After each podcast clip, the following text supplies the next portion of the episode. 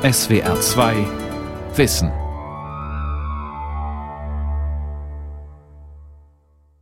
Mit der SWR 2 Aula und dem Thema Fahrradfahren, also Fahrrad mit V geschrieben am Anfang und mit T am Ende, Rechtschreibung in der Grundschule, am Mikrofon Ralf Kaspari.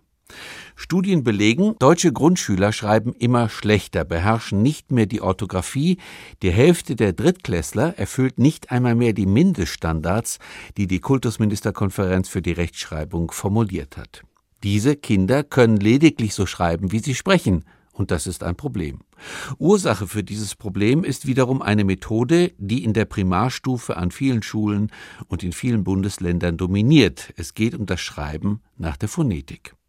Heike Schmoll, Redakteurin mit Schwerpunkt Bildung bei der FAZ, sagt, warum diese Methode aus ihrer Sicht Unsinn ist. Sie hören die Wiederholung einer Sendung aus dem Jahr 2016, die an Aktualität nicht verloren hat. Als im Juli die Lernergebnisse der achten Klasse aller weiterführenden Schulen in Baden-Württemberg veröffentlicht wurden, war das Entsetzen groß. Baden-Württemberg hatte zum ersten Mal am bundesweiten Programm Vera 8 einem Leistungsvergleich für die Achtklässler aller Schularten teilgenommen. Im Februar und März wurden die Tests geschrieben, die Ergebnisse sind alarmierend. Vorbei sind die Zeiten, da Baden-Württemberg noch ganz selbstverständlich in einem Atemzug mit Bayern oder Sachsen genannt werden konnte. Wenn es beim nächsten Ländervergleich überhaupt noch durchschnittliche Werte erreicht, wird man schon ganz zufrieden sein müssen. Für die Spitzengruppe jedenfalls reicht es längst nicht mehr. Was ist geschehen? Warum befinden sich die Schulleistungen im Südwesten im freien Fall? Warum erreichen in den Werkrealschulen und Hauptschulen nur 23 Prozent den Mindeststandard beim Lesen, 34 Prozent liegen unterhalb des Mindeststandards? Und wenn es darum geht, einen englischen Text zu lesen und zu verstehen, bleibt gleich die Hälfte der Hauptschüler auf der Strecke. In Mathematik sieht es genauso katastrophal aus. Gut die Hälfte der Achtklässler in Hauptschulen erreichen nicht einmal den Mindeststandard. Das heißt, dass sie allenfalls noch Grundschulkenntnisse im Rechnen beherrschen, wenn überhaupt. Keine Spur von Prozentrechnen oder Dreisatz. In den Gemeinschaftsschulen ist es nicht viel besser. Über 60 Prozent der Achtklässler haben nicht mehr vorzuweisen als minimale Rechenoperationen, falls ihnen wenigstens das gelingt. In den viel gescholtenen Gymnasien liegen nur vier Prozent der Achtklässler beim Mindeststandard, alle anderen sind deutlich besser. Kein Schüler verfehlt die elementaren Kenntnisse. Gäbe es die Ergebnisse der Gymnasien nicht, könnte Baden-Württemberg beim nächsten Ländervergleich Konkurrenz mit den Stadtstaaten aufnehmen. Auch wenn einem Rangtabellen und Listenplätze nicht wichtig sind und man Rankinglisten aus guten Gründen skeptisch gegenübersteht, stimmen diese Ergebnisse sehr bedenklich. Sie fordern rasches Umsteuern. Doch das sagt sich von Seiten der Politik so leicht. Bis echte Veränderungen im Unterricht ankommen, dauert es nach der Erfahrung von Bildungsforschern nahezu zehn Jahre. Das ist bei weitem zu lang. Denn diese Schüler schleppen ihre Lücken ganz offenkundig in die weiterführenden Schulen. Es geht nicht nur darum, dass Schüler imstande sind, einen Schulabschluss zu machen, sondern damit auch eine Lehrstelle oder einen Ausbildungsplatz bekommen. Das Gejammer der Handwerks- und Industriebetriebe, dass die Hauptschüler keinen Dreisatz rechnen könnten, wird man jetzt nicht mehr als die ewig gleiche Leier abtun können. Denn die Feststellung enthält mehr als ein Körnchen Wahrheit. Ein Dachdeckerlehrling ohne Dreisatz kann seine Ausbildung gleich an den Nagel hängen. Und wenn 70 Prozent der Achtklässler allenfalls die Mindeststandards in der Rechtschreibung beherrschen, sieht man die fehlerhaften Bewerbungsschreiben um Lehrstellen förmlich vor sich. Da retten auch keine Rechtschreibprogramme im Computer. Dass Baden-Württemberg mit solchem Rechtschreibbefunden nicht allein steht, ist ein schwacher Trost. Die meisten der heutigen Achtklässler haben Lesen und Schreiben nach einer bizarren Methode gelernt, die unter Praktikern und Fachleuten hoch umstritten ist. Grundschuleltern kennen das. Ihr Kind schreibt in der ersten Klasse Kraut und Rüben, genauso wie es den Klang der Worte wahrnimmt. Manchmal können die Eltern nur schwer erraten, was der Sprössling mit seinen ersten Worten und Sätzen gemeint haben könnte. Den Lehrern geht es kaum anders. Unter einer Schülerarbeit mit phonetischer Schreibung hat die Lehrerin geschrieben Ich kann deine Geschichte leider nicht bewerten, da ich sie nicht lesen kann. Dieselbe Lehrerin, die dem Kind diese aberwitzige Methode zugemutet hat, macht sie ihm zum Vorwurf. Das ist nicht nur absurd, es ist geradezu unverantwortlich. Was kann der Schüler dafür, dass er nach solch einer Methode, die diesen Namen angesichts der fehlenden Systematik nicht einmal verdient, schreiben und lesen lernen soll? Schließlich dient das Schreiben und Lesen in erster Linie der verständlichen Mitteilung. Doch in diesem Unterricht steht es nicht im Dienste der verständlichen Mitteilung, sondern hilft allein der Selbstverwirklichung der kindlichen Fantasie. Das, was Bildungspolitiker immer so groß schreiben, das Gemeinschaftliche an der Schule, wird zugunsten einer ziemlich selbstbezogenen Veranstaltung aufgegeben. Viele Eltern von Grundschülern sind verzweifelt und würden die schlimmsten Ungetüme am liebsten doch korrigieren. Die Primarlehrer vergattern die Eltern jedoch, die Rechtschreibung ja nicht zu verbessern, auch wenn es Mutter und Vater noch so sehr in den Fingern juckt. Auch im kommenden Schuljahr lernen wieder Hunderttausende Erstklässler lesen durch Schreiben, und das heißt Schreiben nach dem phonetischen Klang der Worte. Der Schreibvielfalt sind je nach dialektaler Färbung wiederum keine Grenzen gesetzt. Über kaum ein Thema wurde in den vergangenen Jahren so erbittert gestritten wie über den Schriftspracherwerb in der Primarstufe. Ganzwortmethode, Mengenlehre, alles Schnee von gestern. Schon seit einigen Jahren wird getreu nach Jürgen Reichen Schreiben nach dem Hören gelehrt. Kinder sollen also so schreiben, wie sie ein Wort hören.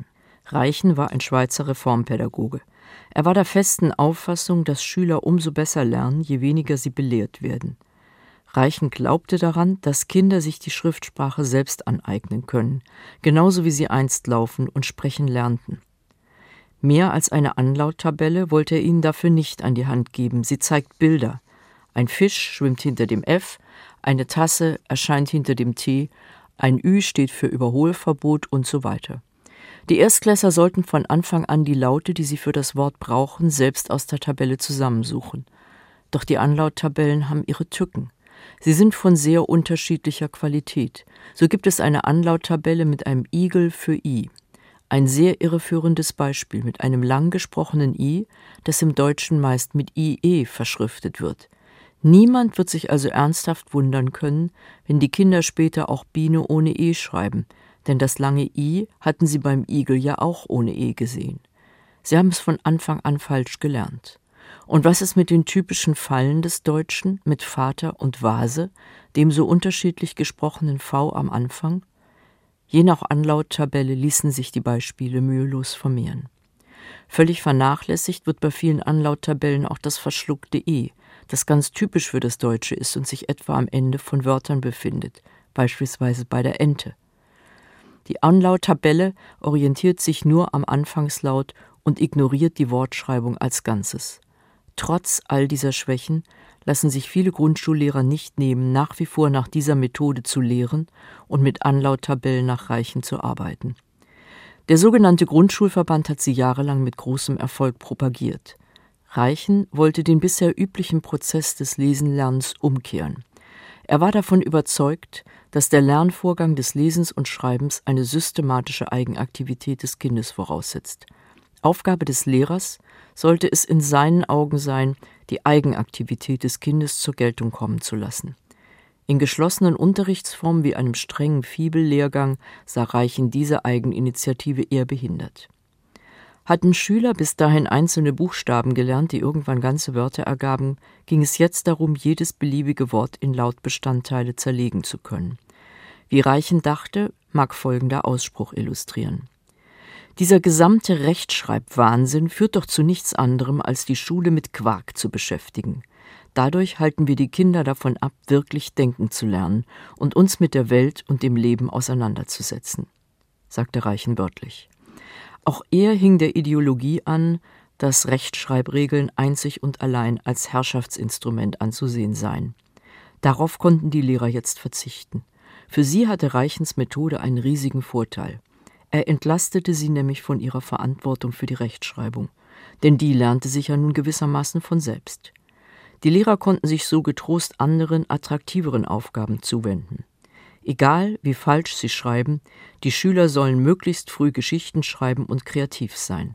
Kleine Briefe, Notizzettel, alles, was dem Alltagsleben dient, war bei Reichens Methode willkommen. In der Grundschule dürfen die Kinder mit Hilfe der Anlauttabelle alles schreiben, was sie wollen und wie sie es wollen. Seit etwa 15 Jahren werden beide Methoden des Schreibenlernens empirisch miteinander verglichen. Die Befundlage ist ziemlich komplex, wenn auch nicht sonderlich überraschend. In den Klassen, die nach der Methode Lesen durch Schreiben lernen, sind die Rechtschreibleistungen deutlich schlechter als in Klassen mit der herkömmlichen Fibel. Das gilt ganz besonders dann, wenn in den Fibelklassen freies Schreiben erst spät zugelassen wird. Wenn wirklich von der dritten Klasse an Rechtschreibfehler konsequent korrigiert würden, glichen sich die Lerneffekte des Schreibens nach dem Hören und des bisherigen Schreibenlernens mit der Fibel wieder an. Doch davon kann kaum die Rede sein. Das kreative Schreiben fruchtet wenig, wenn die Anforderungen ohnehin schon auf niedrigstem Niveau sind. Doch alles schien den Reformern wichtiger als Diktate, die völlig aus dem Deutschunterricht verbannt wurden. Ohne Rechtschreibregeln hätte es ja ohnehin nichts zu korrigieren gegeben. Eigentlich sollten die Grundschüler in der dritten Klasse wenigstens annähernd die Rechtschreibung beherrschen. Die Korrekturphase sollte in der zweiten Klasse beginnen. Doch das gelingt nicht. Welchen Sinn hat es eigentlich, wenn Kinder Texte produzieren, die weder sie selbst noch andere lesen können? Hat sich Reichen eigentlich einmal in ein Kind versetzt, das eine Geschichte schreibt und dann die Erfahrung machen muss, dass sie von niemandem verstanden wird, weil sie schlicht nicht lesbar ist? Muss das nicht eine riesige Enttäuschung für die Fantasie und Schreibanstrengung sein? Schließlich ist Lesen und Schreiben in erster Linie ein Kommunikationsmittel und keine sinnfreie Fantasieübung. Vielerorts scheint es so zu sein, dass in der Grundschule alle Regelverfehlungen geduldet werden. Die Korrektur wird auf später, häufig auf die Sekundarschulen verlagert, und das ist fatal. Denn sie müssen dann gegen hartnäckig eingeübte Fehlerorthographie ankämpfen. Nun wird sogar von Bildungsforschern Rechtschreibunterricht in der Oberstufe vorgeschlagen. Doch das wird schon daran scheitern, dass kein gymnasial ausgebildeter Deutschlehrer je gelernt hat, wie man in der eigenen Muttersprache Grammatik und Rechtschreibung unterrichtet. Das ist nun einmal die ureigene Aufgabe der Grundschullehrer. Letzten Endes müssen die weiterführenden Schulen darauf vertrauen können, dass die Grundschulen die kulturellen Grundlagen vermitteln, zu denen vor allem verständiges Lesen und Schreiben gehören. Es hat sich inzwischen eingebürgert, in den Aufsätzen der Grundschule Rechtschreibfehler nicht einmal mehr anzustreichen, geschweige denn zu korrigieren. Unweigerlich sinkt das Niveau dadurch. Zugleich wird der verpflichtende Wortschatz für die Grundschule ständig gesenkt. Sollten Grundschüler vor zehn Jahren noch 1200 Wörter sicher beherrschen, sind es inzwischen nur noch 700 bis 800. Die Sprachverarmung ist deshalb vorprogrammiert. Zugleich sind die Mindestanforderungen leichter zu erfüllen. Eine der Befürworterinnen der reichen Methode ist Erika Brinkmann von der Pädagogischen Hochschule in Schwäbisch Gmünd. Ihre Studien dienen dem Grundschulverband als Folie. Sie tritt schon lange als Vorkämpferin für das Schreiben nach dem Hören auf. Die PH-Professorin Brinkmann liefert ganz nebenbei auch die Erklärung dafür, dass die Rechtschreibung auch nach der vierten Klasse nicht beherrscht wird. Es gelte sich von der Vorstellung zu verabschieden, dass die Rechtschreibung am Ende der vierten Klasse der Grundschule fertig ausgebildet sei. Wie man am neuen Vera-Test sieht, gelingt das auch den Gemeinschaftsschulen in den Orientierungsschuljahren 5 und 6 nicht. Die Grundschulen sind offenkundig nicht imstande, ihren Schülern die kulturellen Standardtechniken Lesen, Schreiben, Rechnen so zu vermitteln, dass sie eine weiterführende Schule ohne Schiffbruch bewältigen. Die Lücken am Ende der Grundschule bleiben erhalten und werden durch die gesamte Schullaufbahn mitgeschleppt. Denn welche weiterführende Schule sähe es noch als ihre Aufgabe, die Versäumnisse der Primarschule nachzuholen? Welcher Gymnasiallehrer hat in seinem Germanistikstudium Methoden des Schriftspracherwerbs gelernt? Keiner natürlich. Abgesehen davon bliebe den Lehrern im Zuge der Schulzeitverkürzung ohnehin keine Zeit, das Lernpensum der Grundschule aufzuholen. Es wird deshalb nicht allzu viel nutzen, wenn das baden-württembergische Kultusministerium die Leseschreiberziehung in der Grundschule nun kritisch in den Blick nimmt und sie sorgfältig prüft. Es ist ein Unding, dass es nach wie vor den Lehrern selbst überlassen bleibt, nach welcher Methode sie lesen und schreiben lehren, wenn das zu solchen Ergebnissen führt. Kein Bundesland hat eine Methode des Schreibenlernens vorgeschrieben, auch Bayern nicht. Immerhin gibt es dort aber etwas klarere Vorgaben für die Lehrer. Allein das saarländische Ministerium für Bildung und Kultur hat festgehalten, eine ausschließliche Umsetzung der Methode Lesen durch Schreiben nach Jürgen Reichen verbietet sich. Inzwischen sind auch andernorts die Zweifel daran gewachsen, dass das Schreiben nach dem Hören die Viertklässler rechtschreibsicherer macht. Im Frühjahr dieses Jahres hat Sachsens Kultusministerin Brunhild Kurt den Schulleitern in einem Brief eingeschärft, dass eine Vernachlässigung der Rechtschreibung nicht zulässig ist, ganz gleich, nach welcher Methode die Kinder lernen. Die Wege des Schriftspracherwerbs stellt das Ministerium den Lehrern also frei, aber das Ziel einer sicheren Orthographiebeherrschung muss erreicht werden. Eine lautorientierte Verschriftung, zitieren die Sachsen die bürokratendeutsche Empfehlung der Kultusministerkonferenz, sei ein Entwicklungsschritt auf dem Weg zum normgerechten Schreiben. Wieso eigentlich? Und warum die Umwege? Wieso erst die fehlerbehaftete Lautschrift und dann orthografische Korrektheit? Und warum sollen Kinder eigentlich erst die Druckschrift lernen und dann die vereinfachte Schulausgangsschrift, eine Art Schreibschrift? Für die leistungsstarken Kinder ist das alles kein Problem. Für die weniger Begabten mit dem Hang zu einer leichten Leserechtschreibschwäche ist es eine Katastrophe. Sie werden ohne Not schon in den ersten Schuljahren frustriert und werden ihre Schreibprobleme vermutlich die gesamte Schulkarriere behalten. Mecklenburg-Vorpommerns Kultusminister Matthias Brotkorb ist in einem Brief an die Schulleiter der Grundschulen bemerkenswert deutlich geworden.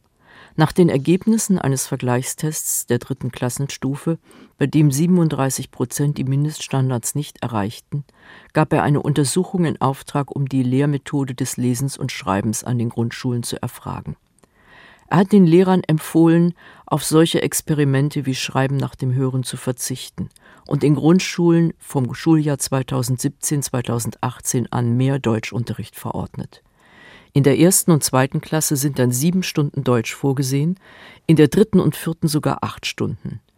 Die Grundschullehrer haben in einer Befragung selbst dafür votiert, auch wenn dafür weniger Englisch unterrichtet wird. Selbst die Englischlehrer waren für Deutschunterricht auf Kosten ihres eigenen Faches, was das Ausmaß der Verzweiflung zeigt.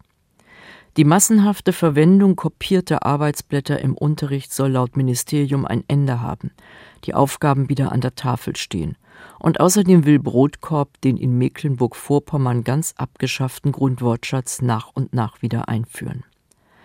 Andere Länder könnten sich daran ein Beispiel nehmen und den Fremdsprachenunterricht in der Grundschule zugunsten des Deutschunterrichts wieder streichen. Er führt ohnehin zu wenig, das berichten jedenfalls die Gymnasiallehrer, die meist damit beschäftigt sind, die in der Grundschule eingeübten Fehler mühsam wieder auszumerzen. Aber das ist ein anderes Problem. Die Potsdamer Professorin für Grundschulpädagogik und Didaktik, Agi Schründer jedenfalls, hält das Schreiben nach dem Hören für reine Zeitverschwendung und für ziemlich verfehlt. Ein einseitig schreiborientiertes Vorgehen wie das Konzept Lesen durch Schreiben verzichtet auf einen systematischen Leseunterricht, der mit dem Auf- und Abbau eben der analytisch-synthetischen Durchgliederung von weitgehend lautorientierten Schlüsselwörtern beginnt. Damit werde die Chance vergeben, von Anfang an Wissen über die Systematik der Schrift zu erwerben, das schnelles Lesen und Textverstehen erst ermöglicht. Schrönder sieht einen unmittelbaren Zusammenhang mit den mangelnden Rechtschreibleistungen von Schulkindern nach der Grundschule und den Klagen der Gymnasiallehrer, die sich genötigt fühlen, den Rechtschreibunterricht an der Grundschule nachzuholen. Kinder brauchen einen Umgang mit Fehlern, der konstruktiv ist.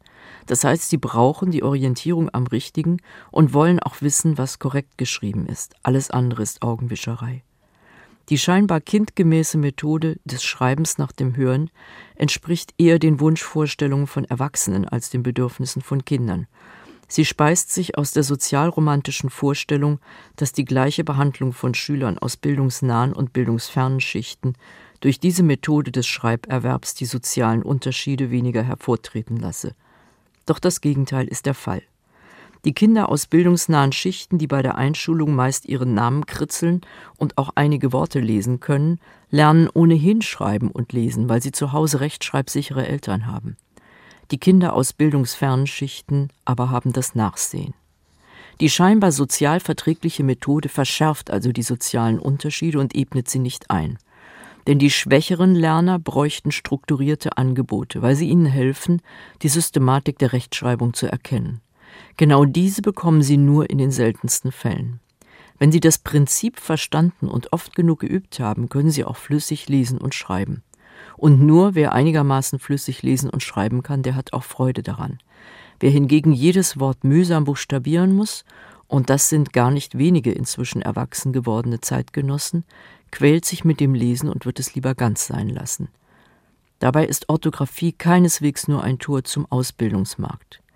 Wer die Rechtschreibung nicht beherrscht, versagt selbst bei Internetrecherchen oder der Fahndung nach iTunes-Songs.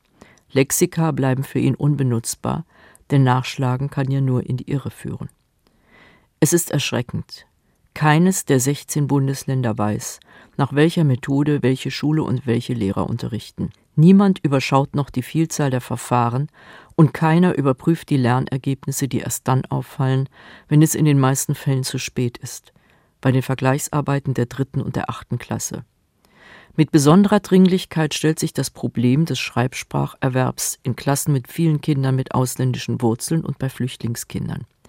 Die ideologischen Debatten der 70er und 80er Jahre müssen angesichts der neuen Herausforderungen verblassen. Denn jetzt geht es darum, Kinder, die kein Deutsch können und keine Worte nachsprechen werden, deren Bedeutung sie nicht kennen, den gesamten Spracherwerb zu lehren. Einige von ihnen sind Analphabeten oder sie sind in einem anderen Schreibsystem alphabetisiert worden, müssen also von vorne anfangen. Da verbieten sich Umwege und Experimente mit orthografisch falschen Schreibweisen. In Berlin zeigt sich wie in einem Brennglas schon jetzt in den Eingangsstufen der Grundschule, was auch in anderen Ländern den Schulalltag prägen wird. Die sogenannten Willkommensklassen, die Flüchtlingskinder ohne Deutschkenntnisse aufnehmen, besuchen nur die älteren Schulkinder, während die sechs bis acht Jahre alten Flüchtlingskinder auch ohne ein Wort Deutsch in die Regelklassen gehen. Wie sollen sie denn in einem bunt gewürfelten Lernverband von der ersten bis zur dritten Klasse mit jahrgangsübergreifendem Unterricht zu einem systematischen Spracherwerb und zu einem sicheren Lesen und Schreiben gelangen? Die Lehrer kapitulieren längst vor dieser unlösbaren Aufgabe. Sie sollen drei Klassenstufen, dazu sprachbehinderten und in der Entwicklung gestörten Kindern gerecht werden und zugleich den einheimischen Eingewanderten und dann auch noch den Flüchtlingskindern die wichtigsten Kulturtechniken vermitteln. Das vermag kein Lehrer zu leisten. Zu viel Heterogenität vergrößert die Leistungsfähigkeit eben nicht, sondern sie macht das Lernen unmöglich. Leistungsdifferenzierte Gruppen sind die einzige Chance, solcher unterschiedlicher Bedürfnisse noch Herr zu werden. Wenn es nicht gelingt, Flüchtlingskinder möglichst rasch zu einem sicheren Spracherwerb zu bringen, werden die Folgekosten umso höher sein.